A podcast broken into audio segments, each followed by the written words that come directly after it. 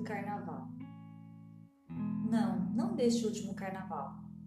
Mas não sei por que este me transportou para minha infância e para as quartas-feiras de cinzas nas ruas mortas onde esvoaçava o despojo de serpentina e confete.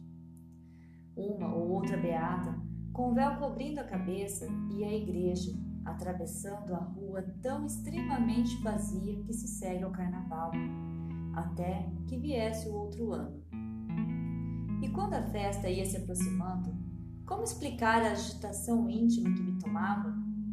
Como se, enfim, o mundo se abrisse de botão que era em grande rosa escarlate.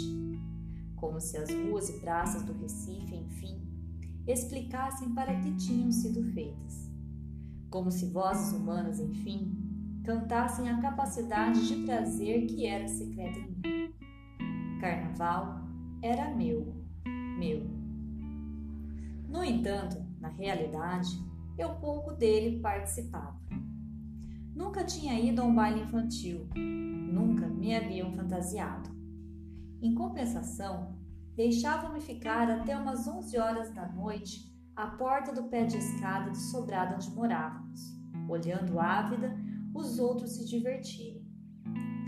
Duas coisas preciosas eu ganhava então, e as economizava com avareza para durarem os três dias: um lança-perfume e um saco de confete.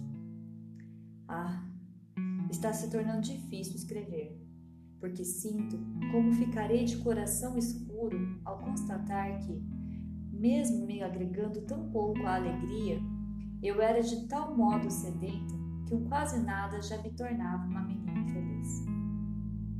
E as máscaras? Eu tinha medo, mas era um medo vital e necessário, porque vinha de encontro à minha mais profunda suspeita de que o rosto humano também fosse uma espécie de máscara. À porta do meu pé de escada, se o mascarado falava comigo, eu de súbito entrava no contato indispensável com meu mundo interior, que não era feito só de duendes e príncipes encantados, mas de pessoas com seu mistério. Até meu susto com os mascarados, pois, era essencial para mim. Não me fantasiava, no meio das preocupações com minha mãe doente, ninguém em casa tinha cabeça para carnaval de criança. Mas eu pedi a uma de minhas irmãs para enrolar aqueles meus cabelos lisos que me causavam tanto desgosto. E tinha então a vaidade de possuir cabelos frisados pelo menos durante três dias por ano. Nesses três dias, Ainda, minha irmã cedia ao meu sonho intenso de ser uma moça. Eu mal podia esperar pela saída de uma infância vulnerável. E pintava minha boca de batom bem forte, passando também ruge nas minhas faces. Então, eu me sentia bonita e feminina. Eu escapava da meninice. Mas houve um carnaval diferente dos outros tão milagroso que eu não conseguia acreditar que tanto me fosse dado, eu que já aprendera a pedir pouco. É que a mãe de uma amiga resolvera fantasiar a filha e o nome da fantasia era no figurino Rosa. Para isso, comprara folhas e folhas de papel crepom cor-de-rosa, com as quais, suponho, pretendia imitar as pétalas de uma flor. Boca aberta, eu assistia pouco a pouco a fantasia tomando forma e se criando. Embora de pétalas o papel crepom nem de longe lembrasse, eu pensava seriamente que era uma das fantasias mais belas que jamais vira. Foi quando aconteceu, por simples acaso, o inesperado. Sobrou papel crepom, e muito.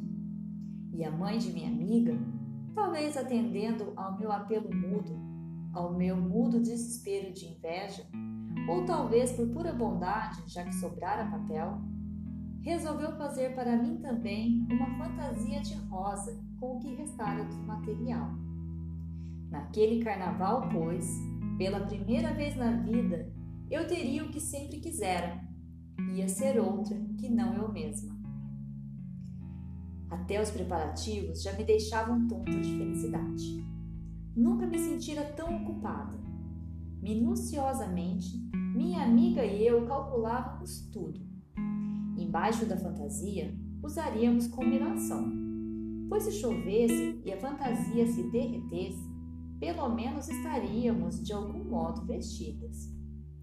A ideia de uma chuva que de repente nos deixasse os nossos pudores femininos de oito anos de combinação na rua, morríamos previamente de vergonha. Mas ah, Deus nos ajudaria, não choveria. Quanto ao fato de minha fantasia só existir por causa da sobra de outra, engoli com alguma dor meu orgulho, que sempre fora feroz, e aceitei humilde o que o destino me dava de esmola. Mas por que exatamente aquele carnaval, o único de fantasia, teve que ser tão melancólico? De manhã cedo, no domingo, eu já estava de cabelos enrolados para que até de tarde o frisado pegasse bem. Mas os minutos não passavam de tanta ansiedade. Enfim, enfim, chegaram três horas da tarde. Com cuidado para não rasgar o papel, eu me vesti de rosa. Muitas coisas que me aconteceram tão piores que estas eu já perdoei. No entanto, essa não posso sequer entender agora. O jogo de dados de um destino é irracional? É impiedoso. Quando eu estava vestida de papel crepom todo armado, ainda com os cabelos enrolados e ainda sem batom e ruge, minha mãe de súbito piorou muito de saúde. Um alvoroço repentino se criou em casa e mandaram-me comprar depressa um remédio na farmácia. Fui correndo vestida de rosa, mas o rosto ainda nu não tinha máscara de moça que cobriria minha tão exposta vida infantil. Fui correndo, correndo, perplexa, atônita, entre serpentinas, confetes e gritos de carnaval. A alegria dos outros me espantava. Quando horas depois a atmosfera em casa acalmou-se, minha irmã me penteou e pintou-me. Mas agora alguma coisa tinha morrido em mim. E como nas histórias que eu havia lido sobre fadas que encantavam e desencantavam pessoas, eu fora desencantada. Não era mais uma rosa, era de novo uma simples menina. Desci até a rua e ali de pé eu não era uma flor.